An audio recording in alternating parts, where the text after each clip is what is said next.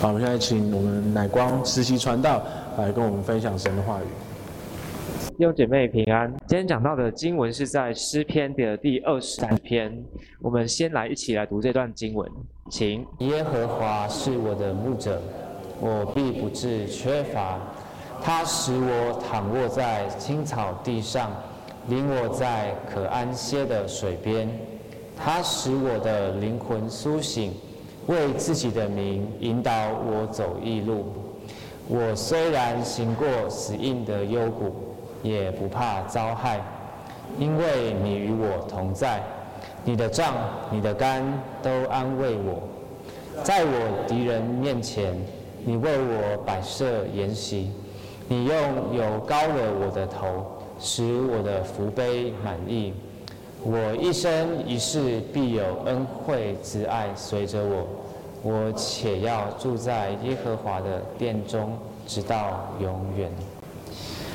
来讲到的一开始，我要先问大家一个问题：你的牧者是谁呢？要回答这个问题，我们必须先了解牧者是什么。牧者是一个负责带领他的羊群到有草有水、可以吃可以喝可以休息的这个地方的一个人。那按照这个定义来说，我们现在这个时代基本上可以说是有史以来最多牧者的时代。我要说的不是教会里面的牧者，我要说的是在教会以外的牧者。从我们每天脸书一划开，我们的 Facebook、我们的 YouTube、我们的可能有人有用抖音、电影广告、各样的书籍，在这个呃各种资讯的背后都有。各样的专家和价值观告诉我们应该要怎么生活，我们应该要往哪里去，而他们就带领着一群又一群信任他们的羊，走到他们想要的地方，喂他们想要吃的东西，给他们喝他们想要喝的东西。比如说，有人想要透过投资来提早开始退休生活，有人想要在工作和生活的这个各种焦虑当中找到一个平静，有人想要在在职场没有方向的时候找到方向。基本上，只要我们想要的东西是符合现实的，我们都可以找到一个可以回答我们问题的牧者。甚至在我们完全不想动脑、完全就是想躺平的时候，只要我们一滑开手机，就有很多东西可以喂养我们，我们就可以吃到我们在无聊的时候想吃到的东西。有这么多的牧者，在知识上、心灵上、在娱乐方面，一直在喂养我们。那我们到底在跟随的是什么呢？但这些东西不一定都是错的。说真的，我们诚实的面对呃我们自己内心的话，在现代人的内心当中，其实我们是一个常常没有固定的牧人的人。我们通常是内心想要什么，我就去找这个问题解决，我就换下一个；这个问题解决，我就换下一个。我始终就是在一直解决我当下的这个难题。但是对基督徒来说，我们需要一个从客观的真理来的基础，去帮助我们判断。到底我人生最深深刻的那个属灵的需要是什么？我们那个空虚的灵魂，我们最需要的喂养是什么？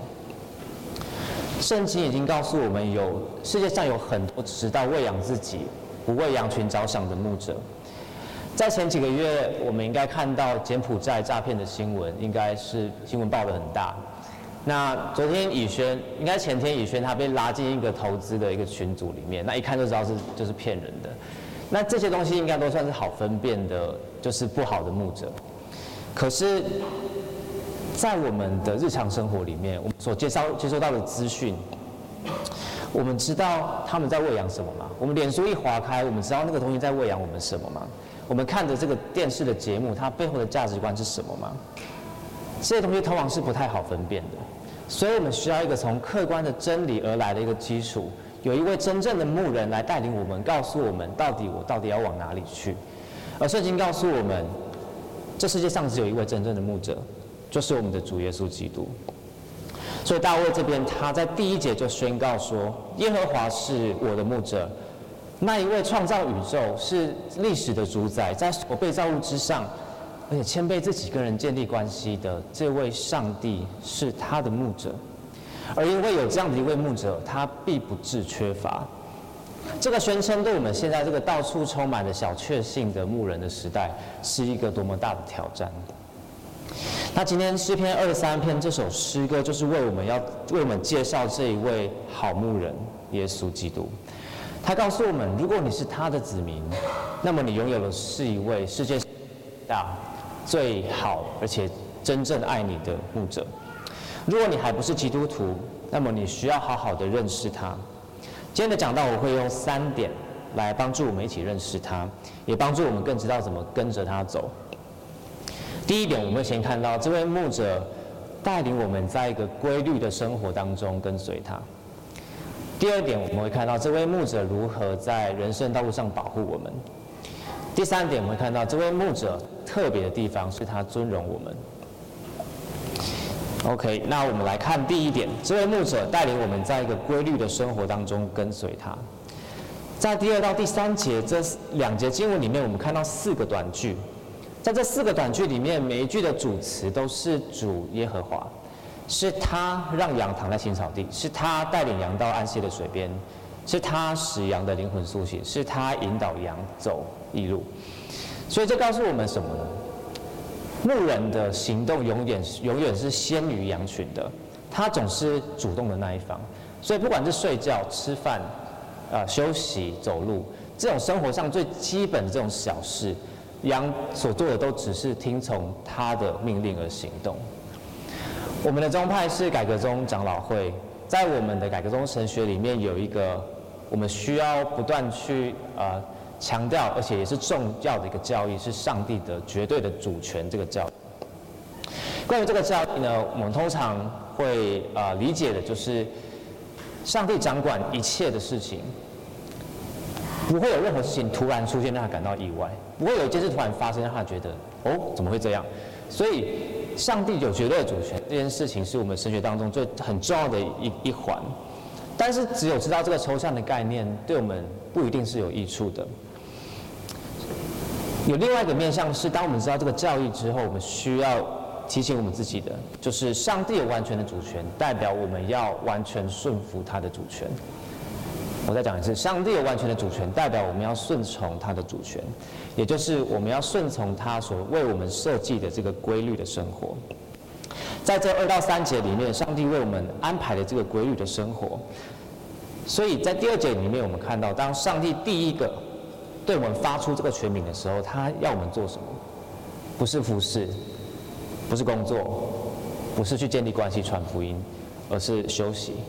他先带领我们进入安息，先喂养我们。他把我们带到青草地，把我们带到可以休息的水边，是一个安全的地方。这是我们基督徒规律的生活的起点。而羊顺服他的方式是什么呢？就是吃跟喝而已，就是睡，就是睡觉。那在我的印象里面，呃，过去讲过这篇诗篇的呃牧者，通常都会讲到一件事情，就是羊是很笨的一种生物。那不知道大家有没有去过青那个青青农场啊？青青农场里面有一个很大的青青草原。那我就看到一个呃影片，是在讲青青草原里面有一些真的在那边工作的牧羊人，每傍晚都会把羊放出去吃草，然后再把他们赶回羊圈里面。那他们这牧羊人要怎么赶羊呢？通常他们会发出一种很特别的这种声音。然后羊吃草，其实就会看，下来看他们，然后看到那个帐，看到那个装扮，就知道哦，时间到了，我要往羊圈的地方走。然后有些可能羊比较不知道耳朵有受伤还是怎样，可能要羊用那个牧羊人的帐稍微拨一下，他们才知道要往回走。然后我就看到一只，它就是在那边吃草，这样吃吃吃。然后牧羊人走到旁边，发出那个很很特别的声音之后，牧羊人那个牧那个羊就头抬起来这样看他。看两下，然后继续吃，然后就是完全不理他这样。他叫了两三次，然后最后他才终于往羊圈的方向走。但所以我刚刚说什么羊很笨，可是羊虽然笨，它至少知道吃跟喝，它至少知道要休息，它至少知道这件事重要的事情。但是我们作为一个有万物之灵的称号的人，我们有上帝形象的人，我们常常好像比羊还要笨。我们不知道怎么休息，我们常常自己好像比羊还要聪明的选择在属灵方面绝食。我们有时候就不吃不喝不睡觉。我们对于自己属灵生命的照顾，到底用什么方法来照顾它呢？而上帝为我们所定下的一个规律，就是七天里面的第一天，要他的百姓跟随他进入草场，进入水边安息，在他的话语里面，在耶稣基督里面寻求这个真正的安息，把我们生活和工作的烦扰暂时放下。在过往的转讲道的团契，我们提过不少次关于礼拜天的重要性，所以我今天就不多说。那我们如果我们还是很容易把这一天礼拜天的价值贬低的话，我们需要想想，我们是不是真的那么承认上帝有绝对的主权？呃这个是上帝为我们设计的规律生活的起点，就是修行。接下来我们看第三节，他使我们的灵魂苏醒，为自己的名引导我走义路。当我们经过这样的休息和喂养之后呢，我们就会有体力，就会有精神。所以上帝的喂养不是像喂猪公那种方式，吃饱睡睡饱吃，吃饱睡睡饱吃的这种方式。他喂养我们是为了使我们有力量可以苏醒过来，走上一条他为我们安排的义路。那关于这个义路，我要花点时间来解释它。这义路有两件事情我们要注意。第一，第一个要我们注意的地方是它的翻译。这个义路可能有两种中文翻译。第一种，它代表是它是一个对的。对的方向的一条路，right path） Right，它可能就是义对的，有可能是公义的意思。那另外一个翻译就是公义的路，指的这条路它的本质是公义的。我们要透过呃活出公义的生活的方式来走这条路。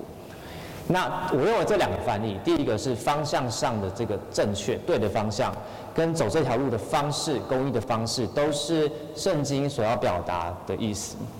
因为我们上帝的羊，我们都朝着同一位牧人的方向走，而这位牧人也要求我们同样都用活出公义的方式来跟随他。而这两点跟我们后面的内容会有很密切的关系，需要大家稍微把它记起来。它的翻译是我们第一个需要注意的地方。再来，第二个需要注意的地方是，有些人可能会把这个异路跟马太福音当中耶稣提到的窄路想在一起，但是这个异路其实是复数。所以我刚刚有说这一条一路其实是错误的讲法，是这一些一路。所以我想这边他要表达的概念跟窄路是不太一样的。一路为什么是复数？为什么有很多条呢？我们可以想象一下牧羊那个实际，刚刚那个青青草原的场景。如果羊那个牧羊人发出一个声音，呃的时候，那些羊它不是聚在一坨，然后。就抢那边的草吃，他们是分散到整个草原上面，找他们自己适合的地方休息和吃饭。所以当牧羊人发出那个声音的时候，羊是从四面八方朝着牧羊的方向走，对吧？这个这个画面可以让我们想象到，这个一路是很多条的，朝向同一位牧人，但是他的这个路径却有很多条。那这个画面给了我们一些想法，如果我们都是羊。那代表在这个跟随这个牧人的过程当中，我们有人是走在前面，我们有人走在后面，有人是跟着某个人走，有些人可能是聚在一起走，有些人可能稍微走得稍微远一点。这些情况都没有关系，因为每个人都在上帝为他安排的这个独特的处境里面去过这个公益的生活，去跟随这位牧人。也就是说，我们每个人在我们特殊的处境里面，要彰显公益的方式是不一样的。比如说，你可能现在家里有新成员，你正在适应一个新的生活模式，你可能有一些单身上带来的挣扎，可能你的工作一直没办法稳定下来，可能你现在在退休的状态，你想要过一个平凡的生活，可能你的个性和你的过往就是给了你某一些限制，让你在这条走这条跟随上帝的路上有不一样的障碍。可能你想要移民来台湾，可能你想要出国，在各样的情境里面，我们都有独特的一个上帝给我们的课题需要去面对。而，但是我们很奇妙的是，我们今天却都仍然聚集在这里。我们虽然这么不一样，但仍然上帝在带领我们走这些不同的一路的过程中，仍然回到同一个地方、同一个草场来休息。这就是上帝给我们的一个规律的生活。他先带领我们。到青草地，到水源旁边休息，并且喂养我们，给我们力量，带领我们去跟随那位主耶稣基督，并且在跟随他的过程中活出公义的生活。这就是一个很基本而且很美好的基督徒的生活规律。在这个规律里面，我再重复一下：我们是安息得被喂养得力量，跟随牧人耶稣过公义的生活，再回到安息被喂养得力量，跟随耶稣过过过公义的生活。这个听起来就是一个很完美的 SOP 的，对吧？所以的确，基督徒的生活 SOP 就是绵羊的作息而已。我们只要那个画面想它，我们就可以去重新不断去检视我们现在的生活到底哪一个环节可能落掉了。但是事实上呢，我们知道现实生活当中只有 SOP 是不够的，因为这是一个被最所扭曲、变形、影响的世界。所有的规律都可能因为罪的腐蚀。败坏了它原本应该要有的规律，这也影响我们不照上帝的规律来生活。因此，在这规律的生活当中，会有很多意外出现，需要有一种保护的机制，有一个安全网来保护我们。所以在第四到第五节里面，我们看到了死硬的幽谷；在第五节，我们看到了敌人的出现。所以我们需要规律，但也需要安全网来帮助我们度过这些危险。在我们的第二点，我们就会看到这位牧者主耶稣如何保护我们。首先呢，诗人用死荫的幽谷，在第四节来描述这个意外的情境。死荫是什么意思？死荫其实就是死亡的阴影，它是阴影，它是死亡的阴影，不是死亡本身。它是各种象征死亡的大大小小的事物，比如说我们身体上的疾病。老化，我们的失能，我们生活上经济的困难，关系的困难，我们离婚分手，我们属灵生命的枯干，或者是我们有时候被试探要离开这个信仰，或者我们因为信仰的实践过走一路过程中被嘲笑或被批评，这种各种人生当中的小挫败、失败、大小挫败、走下坡，都是死亡的阴影，他们都不是死亡本身。但是这些事情一再的出现在我们生活当中，就一直不断的在提醒我们，在我们人生的终点会有一个最彻底的走下坡，最大的挫败就是死亡。而我们对生活中的这些小挫败，我们都是想要避免它发生的，对吧？我们都不希望一直经历这种挫败，会让我们觉得很灰心，所以我们会很害怕这些失败。而我们之所以对这个失败有所害怕，最根本的那个原因，是因为我们对死亡的恐惧而带来的。但这诗人告诉我们，他在这死因幽谷的行走的过程中，他说他并不害怕。为什么他可以不害怕？因为有一位拿着杖和竿的牧人与他同行，一起走过这个死因的幽谷。这跟我们什么关系呢？我们再次要想象这个牧羊的画面。在想象一个呃很阴森的地形很崎岖的一个山谷，羊群走在这个过程当中，地形很乱，可能有坑洞、有悬崖、有一些水坑。那在这个羊在这个过程中，它可能会面对到两种危险。第一个是羊会迷路，因为地形太难走了，它可能会跟丢整个羊群。第二个可能会有吃羊的野兽埋伏在一些洞穴里面。等那些落单的羊出现的时候，它可以可以去攻击他们。羊所面对的迷路和野兽这两个危险，其实分别指向了基督徒我们生活当中的两种危机，而这些危机就是常常伴随着死荫。我刚刚说那些各种象征死亡的这些挫败而来的，这些生活上的小失败，它第一会使我们迷失方向。我们应该多少都认识一些基督徒，他曾经可能非常有热忱。非常追求信仰，可现在他完全没有教会生活，完全跟这个信仰好像没有任何关系。而通常这一些转变，有时候都是因为生活上的挫败而间接影响他的。而另外一个危险，就是撒旦魔鬼透过各种在生活当中的挫败攻击我们。在我们走这条异路的过程中，他想要扯我们后腿，希望孤立我们，让我们从基督徒的团体当中脱离、落单，然后吃掉我们。而这两个危险，最终他都有一个目标，就是要使我们经历那真正的死亡。他是想要害死我们的。而到那个时候，我们所经历就不是死亡的阴影而已，而是真正的死亡。所以，无论我们刚才讲的信仰的生活过多么的规律，我们都不能。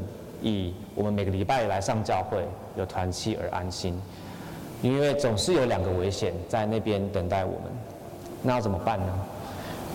所以诗篇的作者这边提到，这位牧人有杖还有竿，这两个工具是用来安慰他的工具。这两个工具就是用来保护羊，在这两种危险当中，来确保他们的安全。杖是什么？杖就是用来打那些不听话的羊的工具，它也是一个可以拿来攻击野兽、跟野兽拼命的工具。那杆呢？杆就是像拐杖，比较长，就是牧羊人的拐杖。然后它的头上面就像问号那样弯弯的一个倒钩，它的作用就是，当羊掉在悬崖边有水坑坑洞里面的时候，牧牧羊人可以拿那个杆把它勾起来。所以这两个工具都是用来保护羊的。所以，当你在呃死荫的幽谷里面，如果你是羊，你掉在悬崖边，你遇到野兽，你面对这些危机在你眼前的时候，你看到牧者的杖和竿出突然出现在你面眼前的时候，你就很像超级英雄出现那种感觉，你就觉得哇，我有救了，我我不用害怕。所以，认得牧者的羊，当他们看到杖和竿的时候，他们会真正的得安慰。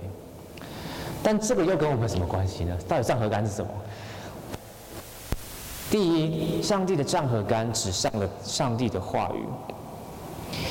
他透过人写下圣经这本书，写下他的话语。每个礼拜透过人来传讲他，他不断地发出声音在保护我们。他的话语像杖一样会管教我们。而诗篇十九篇告诉我们，上帝的话会警戒我们，会挑战我们，也会更新我们，使我们有智慧。使我们有眼睛可以明亮，可以认得我们的牧人是谁。耶稣也在约翰福音十章中告诉我们，羊跟着耶稣是因为认得他的声音。所以，当我们快要脱队的时候，我们快要迷失我们跟随这位牧人的方向的时候，上帝用会用他的话语把我们挽回，把我们引导到正确的方向。他的话语也为我们提供防御。防御各种撒旦可能来的攻击。弟兄姐妹，可能在我们的呃有感有有意识的里面，我们常常没有觉得属灵战争到底是什么东西。但是说真的，在属灵的战场上，无论我们有没有感觉到，上帝的话语无时无刻都在保护我们。当我们在看我们的 Netflix 的时候，当我们在划开我们手机，接收各样别的牧人给我们的资讯的时候。我们所知道上帝的真理，其实在无形当中不断的在与他辩论、与他交战，不断的在无形当中保护我们。而上帝的话也会用有形的方式来到我们的心中，而这有时候不是那么舒服的一件事情。就像羊被杖打会痛，被竿勾回来也会痛，甚至会有伤口。可当上帝的话进入到我们心里面的时候，有时候为了把我们从歪路上面引回来，把我们从坑洞上面救上来，它会造成一些痛苦，而这些代价是必要的，因为我们是一群有罪的羊，我们是一群会犯错的羊，所以当他的话语挑战我们，让我们不舒服的时候，我们要想起这是那一位牧人的杖和感，这是一位会使我们得安慰的杖和感。如果你是你他的羊，你就不会害怕上帝的话语，你不会误会，当上帝的话挑战你的时候，你不会误会他讨厌你，你不会误会他其实是一直想找你麻烦，因为他最终是要使你得安慰的话语。在刚过刚过去这两个礼拜，因为我们家里我的生活有很多突发的事情，呃，我很多时候没有办法照我原本的计划走。两礼拜前有神学院的温书假，完全没有按照我的计划来读书。那我生活变得比较乱，那开开学之后也变得很难专心上课，所以整个人就处在比较软弱的一个状态底下。然后这篇讲章也就很多地方就一直卡住，没有办法完成。我甚至觉得自己没有资格来讲这篇这篇道。那终于我愿意停下来跟上帝祷告，在祷告的过程当中，他就帮助我想起一件事情，就是。啊，你这篇道你要讲什么？你在讲什么？这篇道不是在讲说上帝的话可以成为我的安慰和力量和喂养吗？所以我就尝试用第三者读者的角度开始读我已经写好的这些部分。那我的心里就开始哎，渐渐有力量，可以回到我继续原本的工作岗位上，呃，做他给我的事情。那过程中我也被提醒，第一站是休息，是喂养，不是工作。所以，就算我的行程再赶，我都就是逼自己把神的话打开，然后开始读，然后开始我向他祷告。那这过程中，上帝就帮助我重新慢慢回到这个规律的生活上面。所以，上帝既然通过他的话可以帮助像我这样的人，原本甚至就是没有办法这里讲到，现在可以站在这里跟大家分享，他一定也可以帮助大家在各个的走异路的情境里面，使大家有力量。这是第一个，上帝的杖和竿所指向的意义，就是他的话语。而杖和竿还有另外一个方面，我们要讲一点旧约的背景。在旧约的背景当中，呃，杖通常是一个用来象征掌权者的审判的一个象征。当掌权者使用这个杖的时候，通常是对一个犯罪者发出的一个审判的惩罚。比如说，上帝在埃及降的十灾啊，都是透过摩西。比如说，他把杖就是打那个尼尼罗河的河水，水就变成血。当摩西把杖指向天空的时候，天空就变黑了。那还有很多其他地方都是用这样子字来描写这个杖的用法。这就像我们刚刚看到，他对犯罪的羊的击打，对于那些掠食者的攻击。都是上对上帝对犯罪者的一种公义的行动。那竿呢？这个字在出现的次数比较少一点，它通常就是单纯指向拐杖，但也常被引申用来指依靠和拯救。比如说在列王记下和以西结书，呃，就都用竿同样这个原文的字来比喻一些以色列依靠的别的国家。但是在中文里面翻译都翻译成杖，所以我们可能看不太出来。所以刚刚讲的杖和竿，在整个旧约背景当中，代表了上帝对犯罪者的惩罚，还有对他自己百姓的拯救。所以这告诉我们什么？我们需要先稍微跳开去去想一个一件事情：这个杖和竿它隐含的意思是。在这个牧羊的场景的背后，其实充满了危险。有些人常常会觉得，呃，牧羊人是一个很浪漫的职业，就羊很可爱嘛，然后就是跟羊打混在一起，然后摸摸它们，然后带它们去吃草什么的。但是其实他们不是这个这么浪漫的职业。杖和干的存在，就代表了这个职业背后隐含了充充满了危险。它指向了另外一个对于现代人来说太过浪漫化的记号，就是我们的十字架。对现代人来说，十字架常常就只是着象征保佑和平安的记号。可是十字架其实它背后并不是浪漫一件事情，它背后其实代表着一个非常危险的事实，就是人的罪恶需要受到公义的击打和审判。十字架就代表着上帝对罪恶的眼光是多么的严厉，代表我们犯罪的严重程度是严重到需要他的儿子耶稣基督被钉上去，亲自受死来承受上帝的审判。原本要审判犯罪者的那个杖，现在打在耶稣的身上。而另外一方面，耶稣的他的十字架也代表了我们无能为力的一个状态。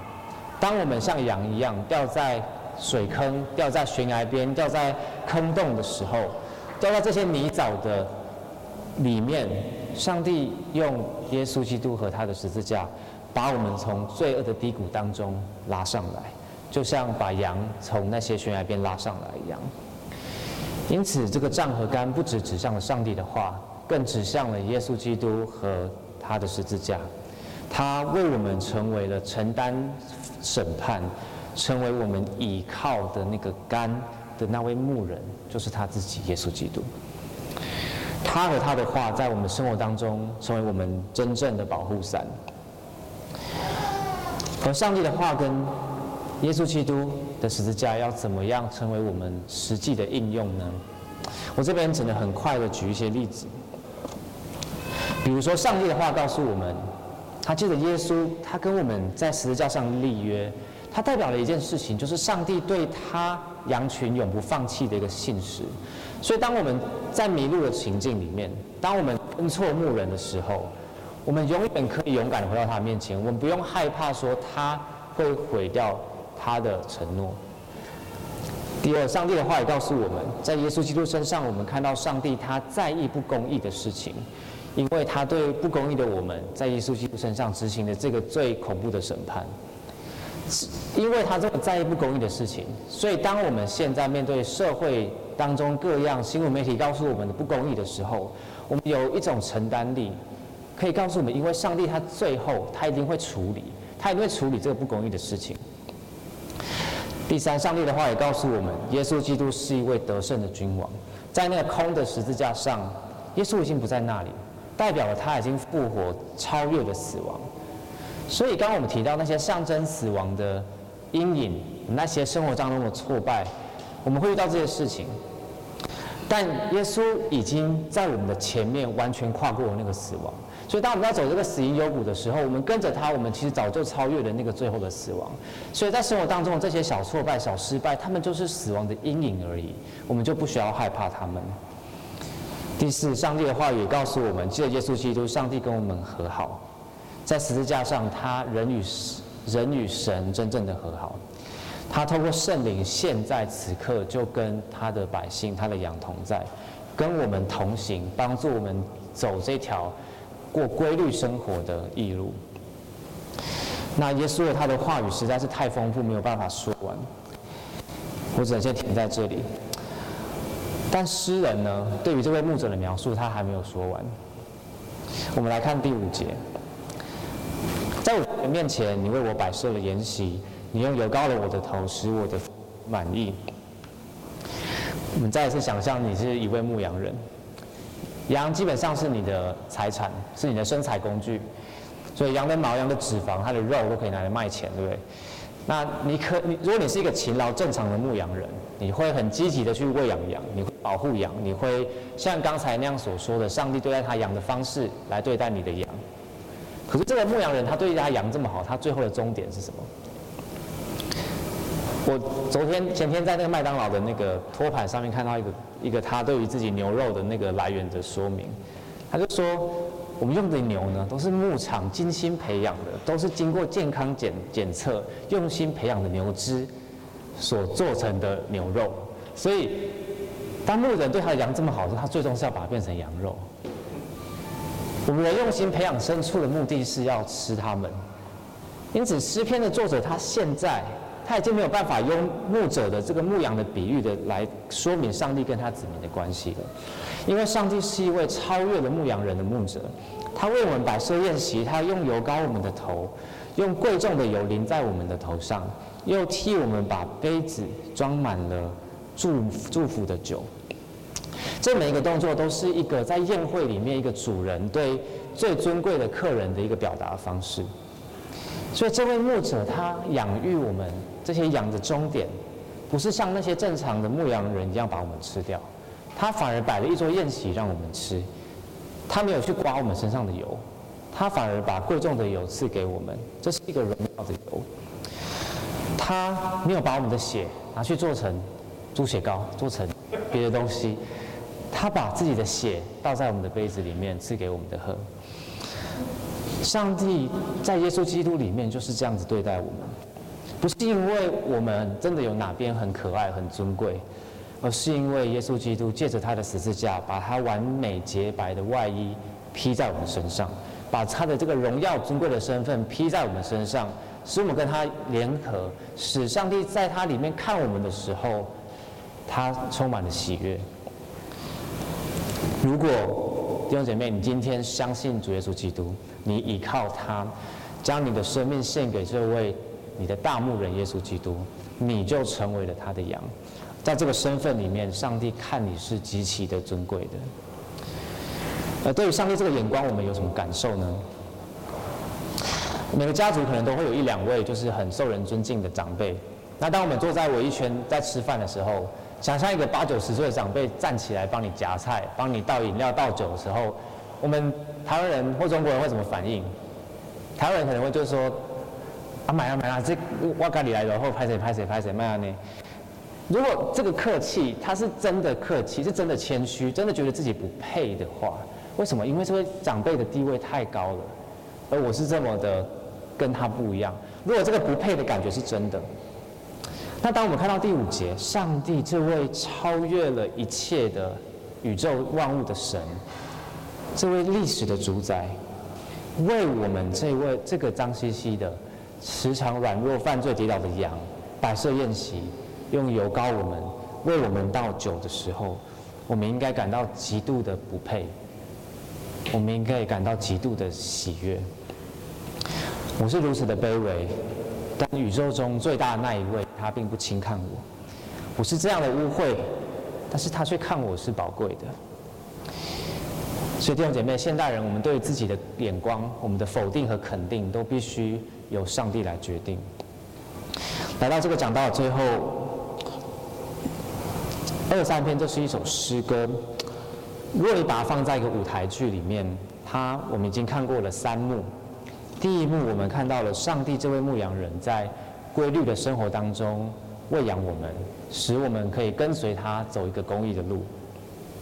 在第二幕里面，我们看到看到在我们跟随他的时候，虽然遇到了很多危险，可是他的杖和竿及时的出现，为我们提供了保护，就是他的话语和耶稣基督。第三幕，我们看到了他是一位超越牧羊人的牧者。他在耶稣基督里面招待我们、宴请我们，看我们为尊贵的，把荣耀给我们。如果我们跟随着我们的主耶稣，一一的走完了这三幕，最后的这一幕谢幕之前，我们应该唱什么样的歌呢？我们应该要很欣然的可以唱出这舞台剧的最后一幕，就是第六节：我一生一世必有恩惠慈爱随着我。我且要住在耶和华的殿中，直到永远。这一幕应该是我们这位、我们这些羊对这位牧者最自然，而且应该最应该要有的回应。因为耶和华是我们的牧者，而我们必不是缺乏。现在我们一起用诗篇二十三篇，从我们再一起念一次，来作为我们对上帝所赐给我们话语的感恩的祷告。诗篇二三篇第一节，请。耶和华是我的牧者，我必不致缺乏。他使我躺卧在青草地上，领我在可安歇的水边。他使我的灵魂苏醒，为自己的名引导我走义路。我虽然行过死荫的幽谷，也不怕遭害，因为你与我同在。你的杖、你的竿都安慰我，在我敌人面前，你为我摆设筵席，你用油膏了我的头，使我的福杯满溢。我一生一世必有恩惠慈爱随着我，我且要住在耶和华的殿中，直到永远。阿门。